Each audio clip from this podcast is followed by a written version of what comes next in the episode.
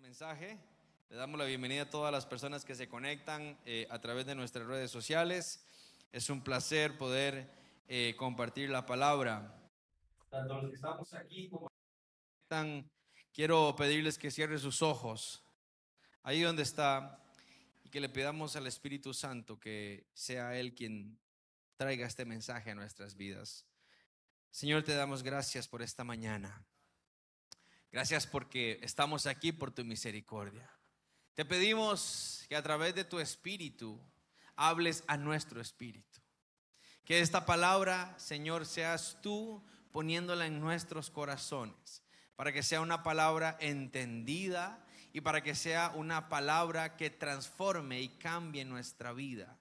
Que no seamos los mismos, sino que algo quede en nosotros que nos transforme para que podamos ser luz para que podamos, Señor, sanar, cambiar y ser transformados en la persona que tú quieres que seamos. Toma control de nuestra vida, quita todo sueño, toda pesadez, toda pereza, distracción y que este mensaje sea una luz a nuestra vida. Te lo pedimos en el nombre de Jesús. Amén y amén. Este mensaje, este sermón, lo he titulado Una visita al oculista. No sé cuándo fue la última vez que usted fue al oculista. Si usted no sabe qué es el oculista, hermano, es el doctor que ve los ojos, el que le revisa los ojos a uno. Es el que le pone y le dice, tápese un ojo y ve allá. ¿Cuántas letras ve? Y hay un montón de letras de diferentes tamaños, de la más grande a la más chiquitita. Y usted empieza, E, A, ¿verdad? Y ya cuando ya usted no ve, ahí es cuando el doctor empieza a ver qué tan grave estamos. Pasa que los seres humanos, la mayoría de veces, y principalmente los hombres, vamos al doctor hasta que nos sentimos mal, hasta que algo pasa, ¿cierto? Normalmente usted dice, ¿para qué voy a ver, para qué voy a ir al oculista si veo bien, si estoy bien? Pero cuando usted ya de pronto empieza a ver a la pantalla usted dice, qué raro, Estoy viendo como nublado, como que no veo. O usted empieza a ver la Biblia y usted dice, qué raro. Tengo que ponerme la Biblia como aquí. Es cuando ya empezamos y vamos al doctor y el doctor dice, ah, sí, no.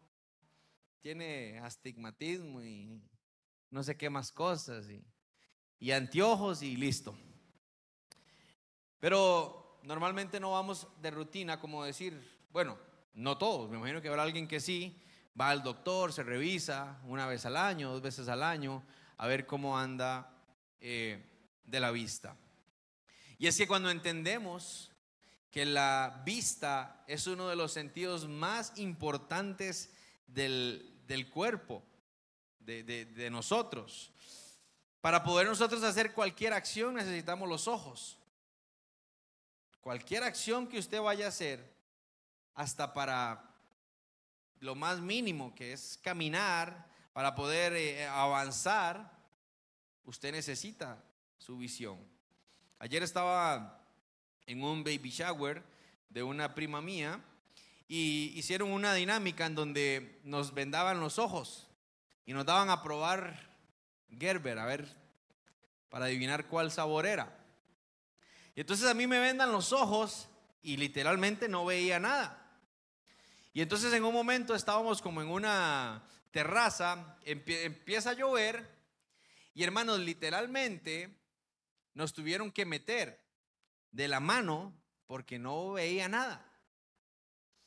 Usted si sin la vista no puede hacer nada. Yo, yo iba así y me decía, una grada. Y yo parecía un caballito andaluz dando patadas porque no sabía dónde estaba la grada porque no veía nada. Si usted no tiene la vista y no ve nada, su sentido del oído se agudiza y otros, pero usted, si usted no ve nada, yo le digo, agáchese porque viene algo. Cuando usted le está dando una piñata y le vendan los ojos, lo que le digan a usted es lo que usted puede hacer. Dele arriba y la piñata aquí abajo y usted volándole garrotazos al aire. Depende de lo que le digan las otras personas. Cuando no vemos, no podemos ver el peligro que viene. Tampoco podemos ver lo hermoso de la vida, podemos sentir, podemos escuchar. Inclusive es impresionante cómo el, el, cuerpo al no ver agudiza el sentido del oído. Y usted cierra los ojos y lo meten en un lugar y usted por medio del sonido puede ubicarse. Pero al mismo tiempo no puede. Un, ciego, veía el caso de una persona ciega que eh, tenía su casa acomodada, exacta. Y él entraba y no pegaba en nada, pero usted le movía una silla un poquitito y ¡pum! ya pegaba. Porque no ve. Los ojos, que es la vista, además de permitirnos tener toda, toda esta movilidad y hacer acciones y todo, es quien mueve los sentimientos dentro de ojos. Bien lo dice el viejo y conocido refrán, ojos que no ven, ojos que no ven, corazón que no siente. Si yo le cuento a usted la historia de un perrito triste, que no tenía una patita y que caminaba renqueando, puro el chavo, usted pues probablemente, ay, qué pobrecito el perrito, pero usted no lo vio. Pero si usted lo ve y ve al pobre perrito jadeando, ay, qué dolor el perrito, porque usted lo vio con sus ojos. Lo que entra por la vista mueve nuestros sentimientos, las emociones de nosotros. Y Jesús en un momento enseñó qué representa los ojos espiritualmente en las personas. En el libro de Lucas, vamos al Evangelio de Lucas, en el capítulo 11, Lucas el capítulo 11, versículo 34, dice así. Lucas capítulo 11, versículo 34 dice, la lámpara del cuerpo es el ojo. Cuando tu ojo es bueno, también todo tu cuerpo está lleno de luz. Pero cuando tu ojo es maligno, también tu cuerpo está en tinieblas. Mira pues, no suceda que la luz que en ti hay sea tinieblas. Así que si todo tu cuerpo está lleno de luz, no teniendo parte alguna de tinieblas, será todo luminoso como cuando una lámpara te alumbra con su resplandor. El ojo, dice Jesús, es una lámpara. Es la lámpara del cuerpo. El ojo es quien mete la luz a nuestro cuerpo y quita las tinieblas. Miren lo que está diciendo Jesús. Esto que estamos leyendo lo dijo Jesús. Así lo escribió Lucas, escuchándolo palabras del propio maestro. El ojo, los ojos de cada uno de ustedes son la lámpara de su cuerpo. Lo que entre por el ojo, si es bueno, va a alumbrar su cuerpo, pero si es maligno, los va a llenar de tinieblas. Y aquí empezamos a preguntarnos nosotros, ¿qué ven nuestros ojos todos los días? ¿Qué ven tus ojos todos los días? donde esté nuestra mirada, donde nuestros ojos estén, así va a alumbrar a nuestra vida. Y Jesús da una enseñanza aquí y dice, miren que la luz que está entrando en ustedes no sea tinieblas. No sea que muchos de ustedes estén pensando que están en luz y más bien están en tinieblas.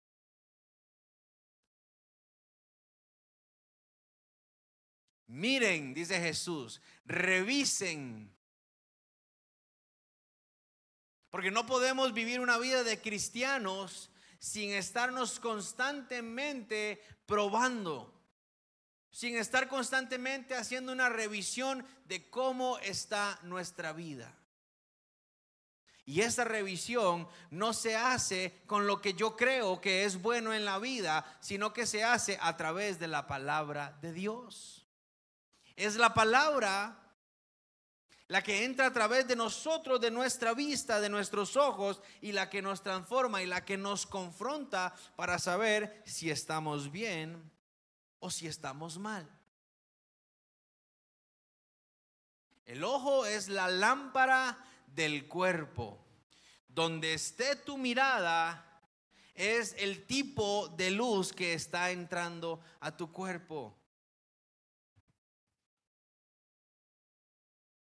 Mira que si todo tu cuerpo está lleno de luz y no hay tiniebla alguna, será todo luminoso, como cuando una lámpara te alumbra con su resplandor si, si apaga todo, cuando todo está oscuro, por más mínimo que usted encienda un foquito, una lucecita, se ve.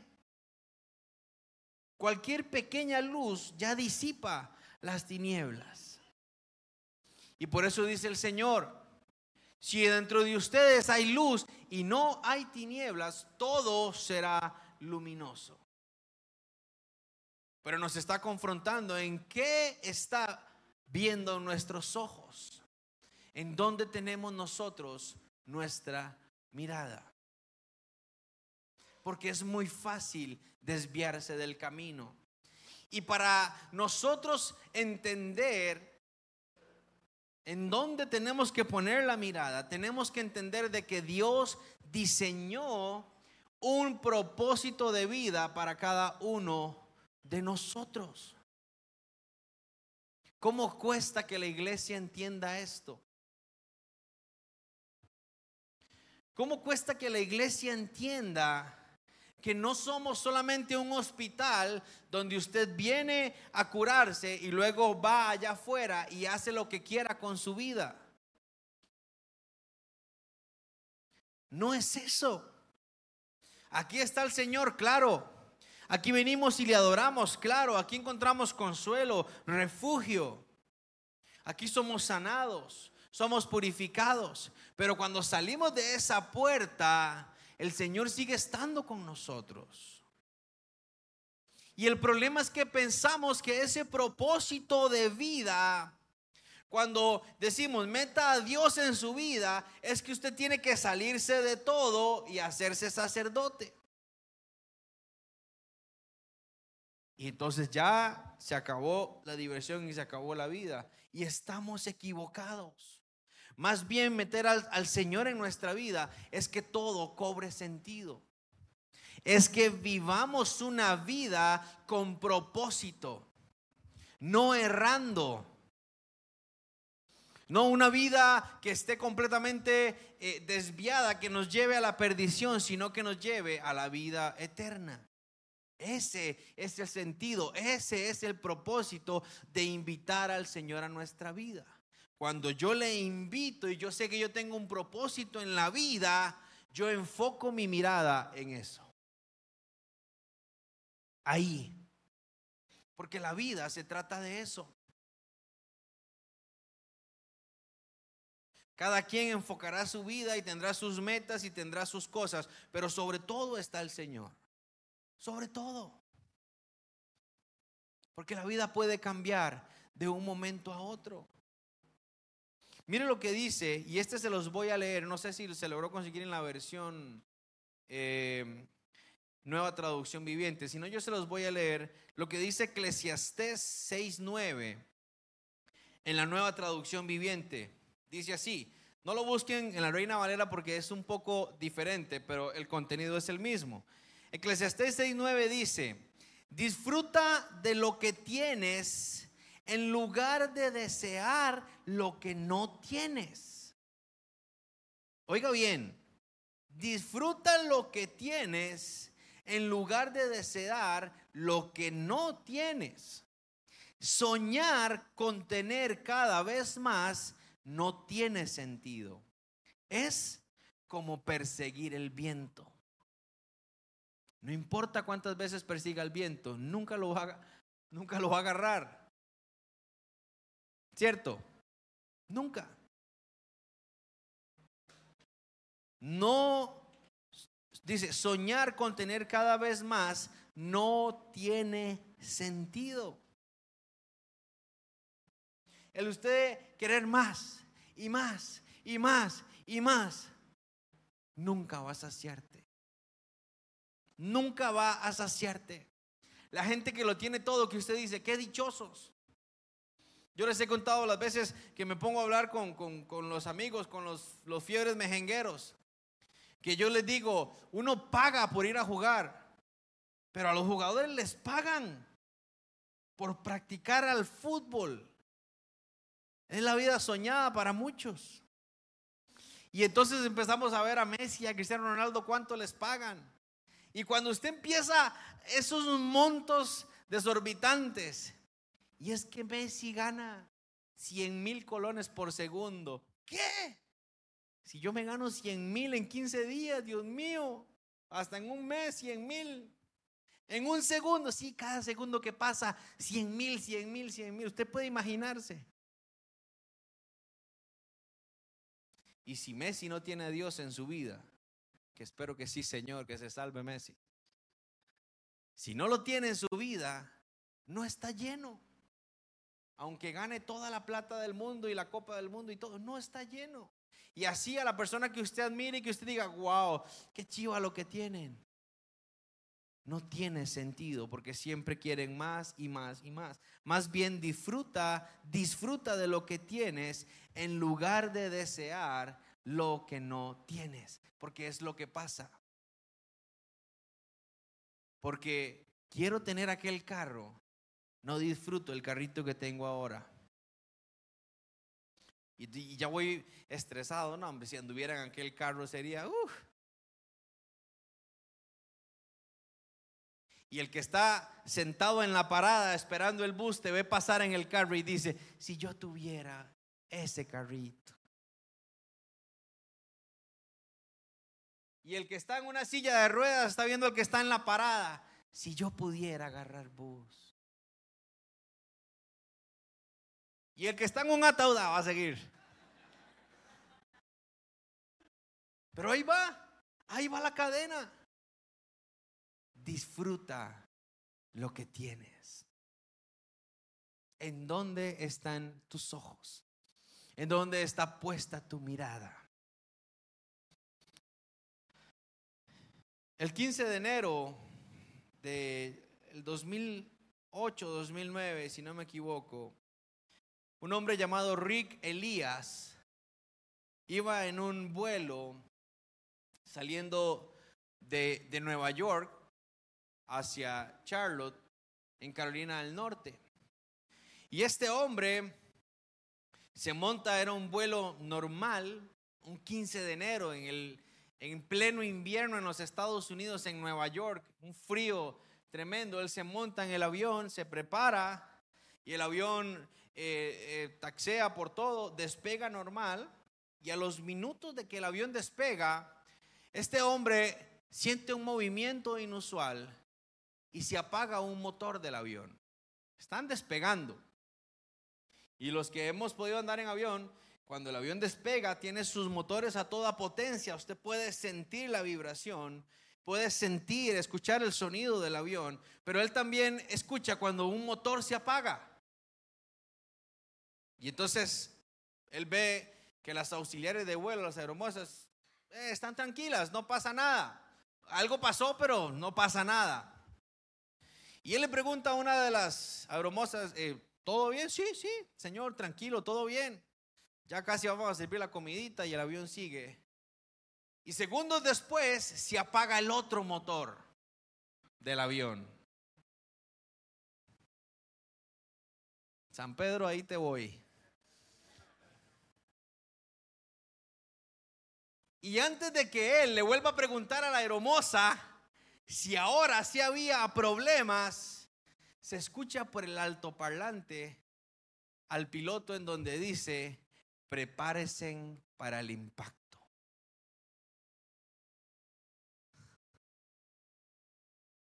¿Usted puede imaginarse? Prepárense para el impacto. Y entonces la, preparación. Eh, eh, todos tienen que sentarse, meter su cabeza entre las piernas, cubrirse. Y este hombre cuenta de que cuando él estaba viviendo esa experiencia, mientras escuchaba a unos llorar, a otros abrazarse, los que iban en familia, a otros rezar el Padre Nuestro, él aprende tres puntos que lo volvieron que lo acompañan desde ese momento hasta el día de hoy. Tres lecciones de vida aprendió este hombre. El primer punto es que todo puede cambiar en un instante. Todo. Cada minuto hay que disfrutarlo porque puede ser el último. Hay gente que se afana por la vida. Hay gente que se frustra porque no tiene las cosas y no disfruta cada minuto. El minuto que pasó ya no lo podemos recuperar.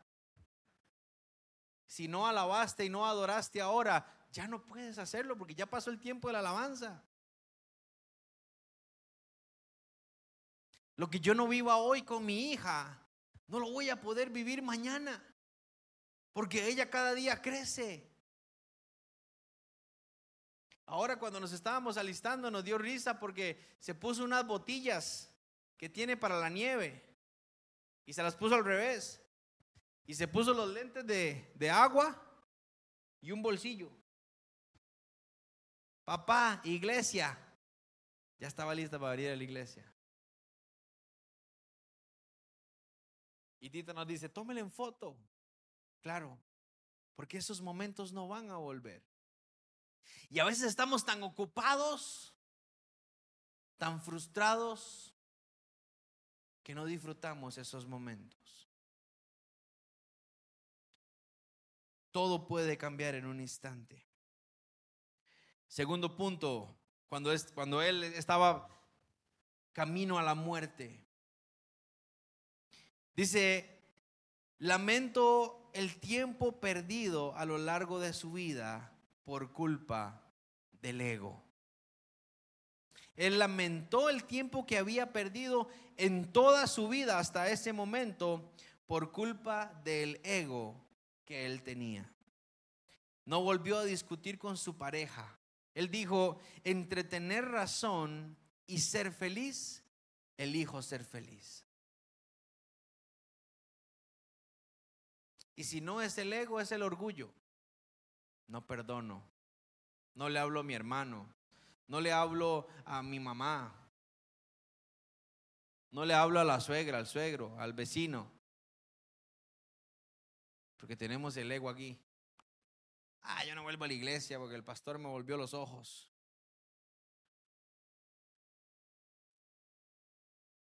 ¿En dónde tenemos la mirada? ¿En dónde estás enfocado? Yo desde que mi esposa me hizo eso, desde que mi esposa me hizo eso, no es lo mismo. Ya me da igual si me da un beso o no. Ya me da igual si lo abrazo o no.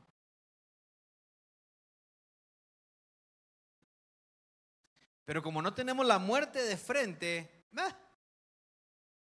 pero este hombre está ahí enfrentando la muerte y todo cambia y él empieza a lamentar todo lo que había perdido a causa de su ego.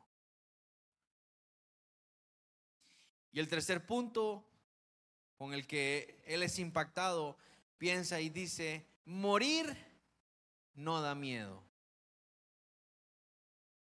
Es como que si llevásemos toda la vida preparándonos para ello. Pero es muy triste. Y pensé que quería ver crecer a mis hijos. Dice que cuando él se vio enfrentado a que iba a morir, todo esto pasó en segundos, pocos minutos. Él no tuvo miedo de morir. Dice que es como que si él se hubiera estado preparando toda su vida para morir, y en cierta forma lo es, ¿cierto? Todos vamos viviendo y decimos, bueno, en algún momento llega. Los que estamos en Cristo tenemos la esperanza de ir al cielo, a reinar con Él. Los que no, no sé. Dice, pero sí es muy triste. Y pensé que quería ver crecer a mis hijos.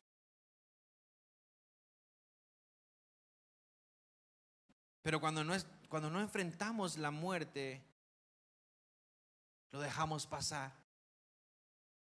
¿Cuántos, cuánto tiempo ha perdido usted y yo de estar con nuestros hijos, de estar con nuestra esposa, con nuestra familia?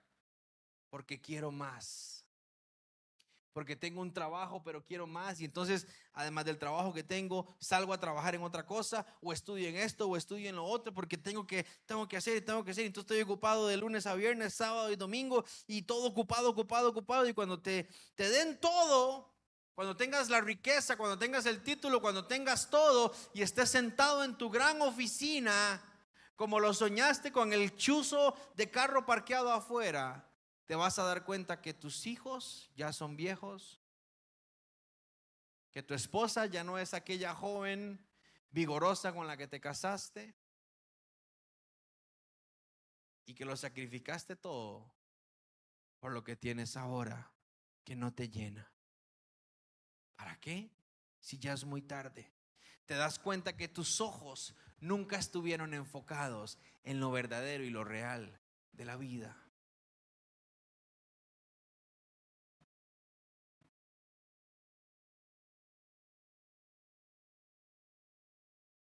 ¿Cuántas veces desviamos la mirada del Señor? Por las pruebas, por las situaciones. ¿Cuántas veces vienen problemas y nos desvían? Mire lo que dice el libro de Hebreos en el capítulo 12.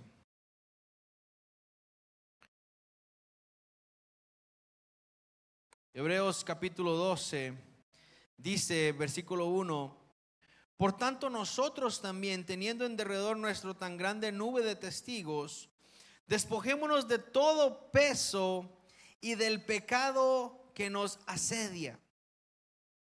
Y corramos con paciencia la carrera que tenemos por delante. Pero mire lo que dice, despojémonos de todo peso y del pecado que nos asedia. ¿Sabe qué significa eso?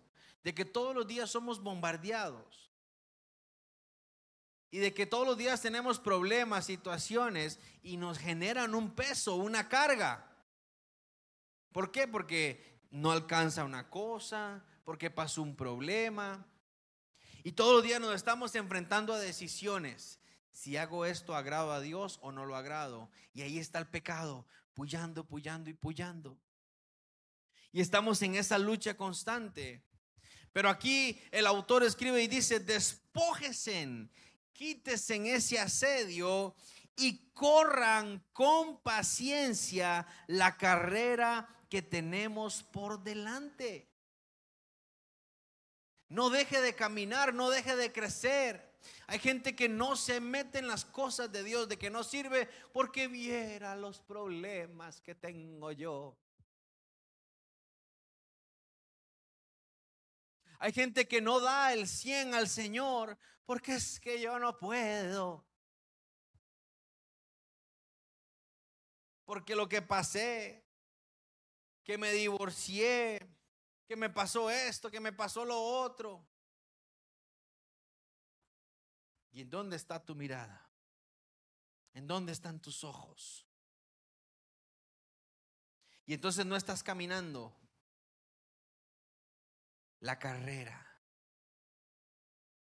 Porque si Dios te dio una esposa, un matrimonio, es para que tú lo busques y puedas llevar las cosas como Dios quiere. Si Dios te dio hijos, es para que tú los puedas criar como Dios quiere, como, como eh, eh, para que tú seas el responsable de desarrollarlos en lo que Dios tiene para ellos. Si Dios te dio un trabajo, te dio un negocio, te dio capacidad y sabiduría, es para que tú lo lleves de la mejor manera agarrado de la mano del Señor, pero hay gente que no camina, que en el mínimo peso, ay, no. En el mínimo problema, no, yo ya me quiero divorciar. En la mínima situación, ay no. ¿En dónde están puestos tus ojos? ¿En dónde?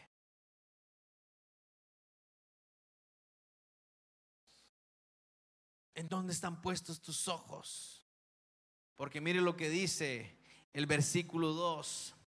Puestos los ojos en Jesús, el autor y consumador de la fe el cual por el gozo puesto delante de él sufrió la cruz, menospreciando el oprobio, y se sentó a la diestra del trono de Dios.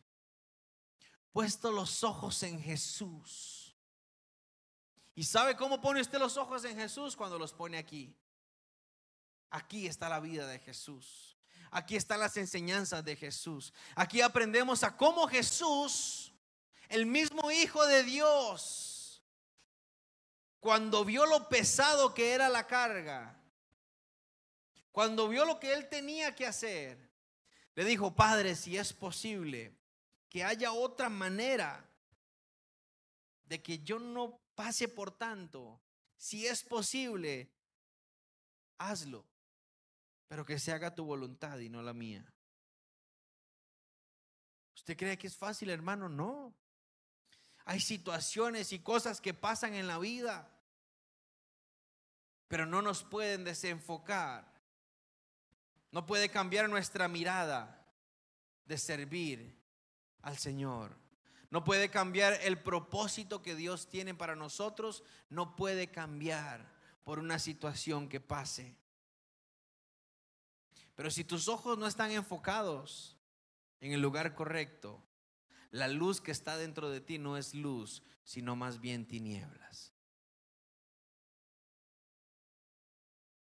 Y no vas a poder avanzar. Y no vas a poder caminar.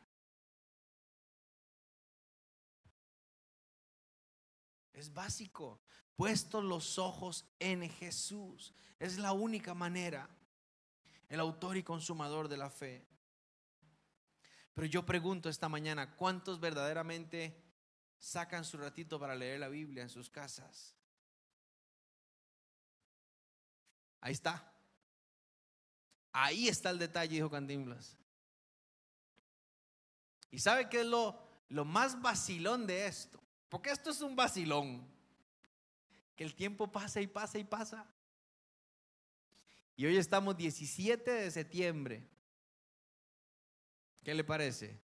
Del, del 2023. ¿Y cuántos cuando estábamos en la pandemia le decían, Señor, ahora sí? Ahora sí, Señor. Y ya han pasado tres años de la pandemia. Y cuando le quitan a uno la mascarilla, ahora sí, Señor, ah, a la fiesta. Y a veces nos quejamos y a veces la gente dice, ay, ¿por qué Dios permite que la gente sufra tanto? Porque Dios permite, mire, ese hombre estaba en la iglesia. ¿Y cómo Dios permitió que llegara a ese estado en una cama? Porque es la única manera de que ese hombre vuelva su mirada a Dios. Ahí en la cama. Porque solo hasta que estamos ahí en el borde de la muerte es cuando todas las miradas, todas automáticamente hacen así. Y ahí sí están puestos los ojos en Jesús, el autor y consumador de la fe. Lamentablemente. Pero hoy le estoy hablando a usted a través del mensaje de la palabra del Señor para que usted, hermano, abra sus ojos y pueda caminar una vida enfocada en el Señor para que ya despierte y pueda quebrar esa religiosidad que no lo está dejando caminar, que no lo está dejando avanzar.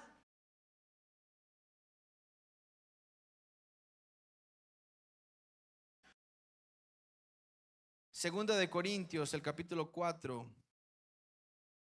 Léalo conmigo ahí en la pantalla. Versículo 16 dice, por tanto no desmayamos. Oiga, Por tanto, no desmayamos. Antes, aunque este hombre exterior se va desgastando, el interior, no obstante, se renueva de día en qué? De día en día.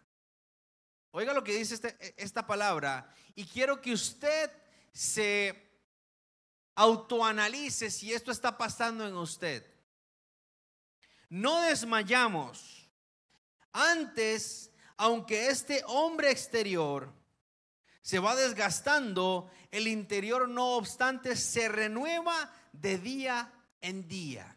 ¿Está usted viendo cómo usted está siendo transformado día a día?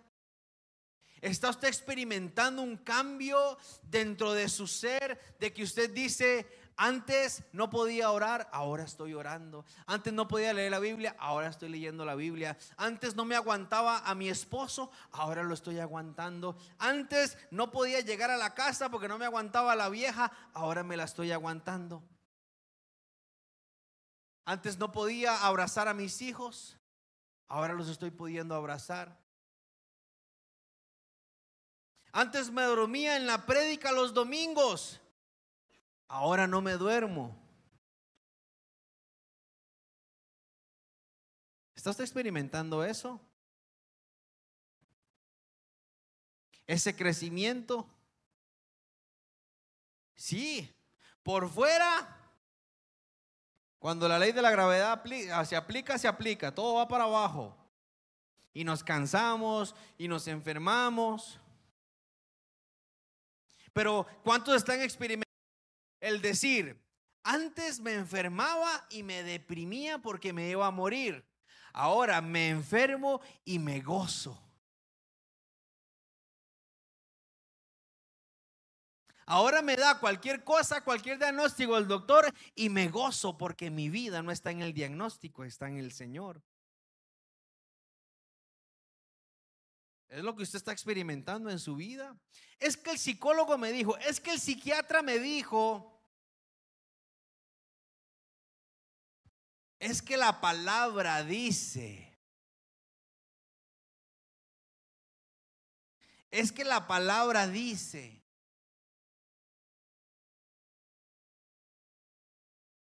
entonces estás experimentando ese, esa renovación día a día como lo dice el libro de Corintios, como lo escribe Pablo. Dice, porque esta, en el verso 17, porque esta leve tribulación momentánea produce en nosotros un cada vez más excelente y eterno peso de gloria.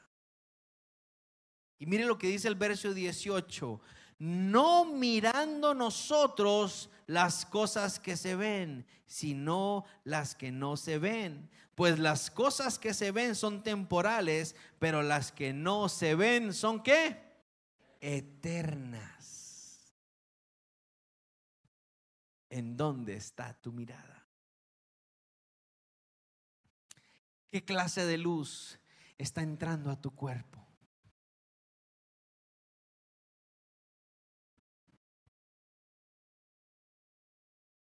Si crees que estás bien en Dios, si crees que estar bien en Dios es que no te va a pasar nada, estás mal.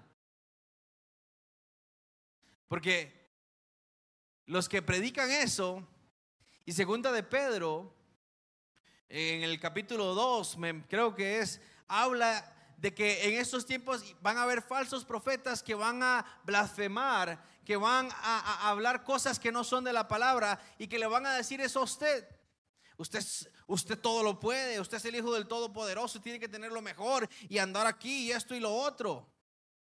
¿Y a dónde me dejan ellos que Jesús tenía que salir corriendo porque lo iban a apedrear? Que Jesús tenía muchas veces que esconderse para que no lo agarraran. ¿A dónde me dejan ellos? que todos los apóstoles no andaban de iglesia en, iglesia declarando, profetizando, abriendo los cielos. Andaban predicando, siendo perseguidos. poniendo de su propia plata para darle a los demás. Pablo trabajaba para darle a los demás y él iba y viajaba a Asia a abrir iglesias y encarcelado escribió estas cartas de Corintios, de Filipenses.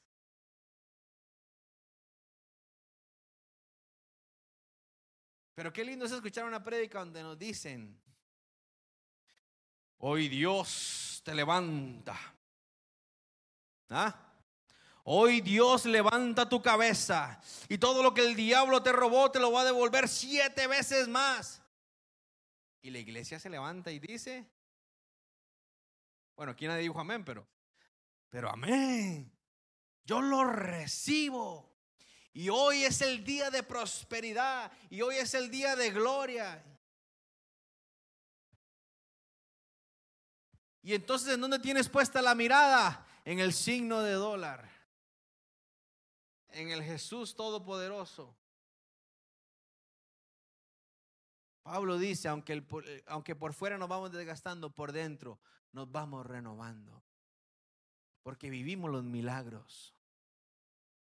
Vivimos la aflicción, pero también vivimos el milagro. Así, literal. Aquí hemos orado y hemos visto cómo el Señor ha levantado de la muerte a muchos. Y seguimos creyendo y seguimos viendo la mano de Dios y seguimos caminando en prosperidad. Pero es que nuestra prosperidad no está en cuánto dinero tenemos. Cuando nuestra mirada está puesta en Jesús, aprendemos a disfrutar lo que ya tenemos. Y nos gozamos de la vida que tenemos ahorita. ¿Cuándo fue la última vez que fuiste al oculista? ¿Cuántos necesitan una visita al oculista?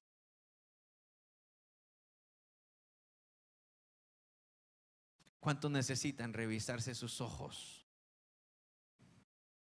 ¿Cuántos necesitan anteojos para poder ver las cosas que son? Ponte de pie.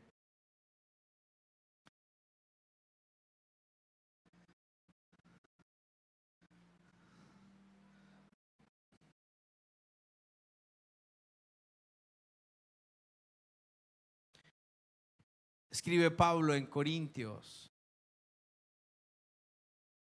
No miramos las cosas que se ven, sino más bien las que no se ven. ¿Qué ves en tus hijos? ¿Qué ves en tu matrimonio? ¿Qué ves en tu vida?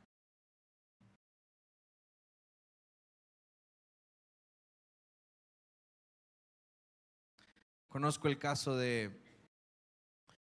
una abuelita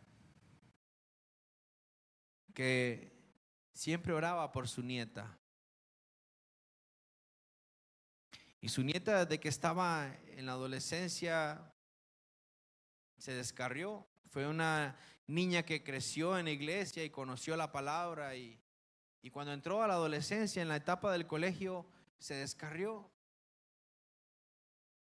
y vivió su, su vida loca. Y cuando la abuelita hablaba de su nieta y cuando hablaba con su nieta, ella la agarraba y le decía, aquí está la sierva de Dios. Usted es una sierva de Dios. Yo no veo en ti lo que eres, yo veo lo que vas a llegar a ser.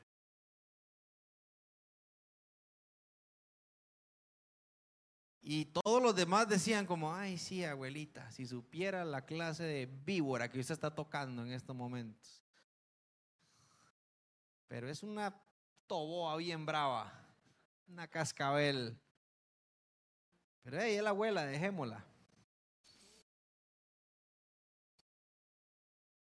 La abuela estaba viendo más allá. Ella estaba viendo lo que no se veía.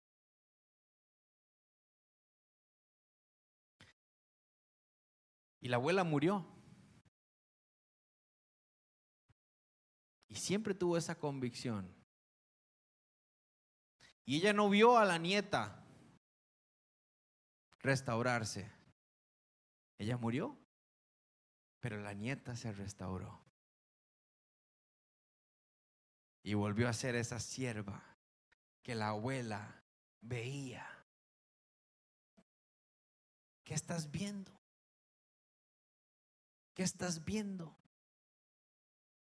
¿Con qué ojos estás viendo? ¿Estás viendo lo natural? ¿Estás viendo lo que se ve? ¿O quieres ver lo que no se ve? Es lo que escribe Pablo aquí. El espíritu por dentro nos renueva. Aunque por fuera nos desgastamos, por dentro nos vamos renovando cuando estamos enfocados. Es el momento, iglesia. Hoy es el momento de que tú le digas, Señor, dime a dónde tengo mi mirada puesta. Cierra tus ojos. Los que nos ven a través de las redes, todos, cierra tus ojos y dile, Señor, ¿dónde tengo mi mirada puesta? Hoy vengo a ti que eres el oculista por excelencia para que tú enfoques mi mirada.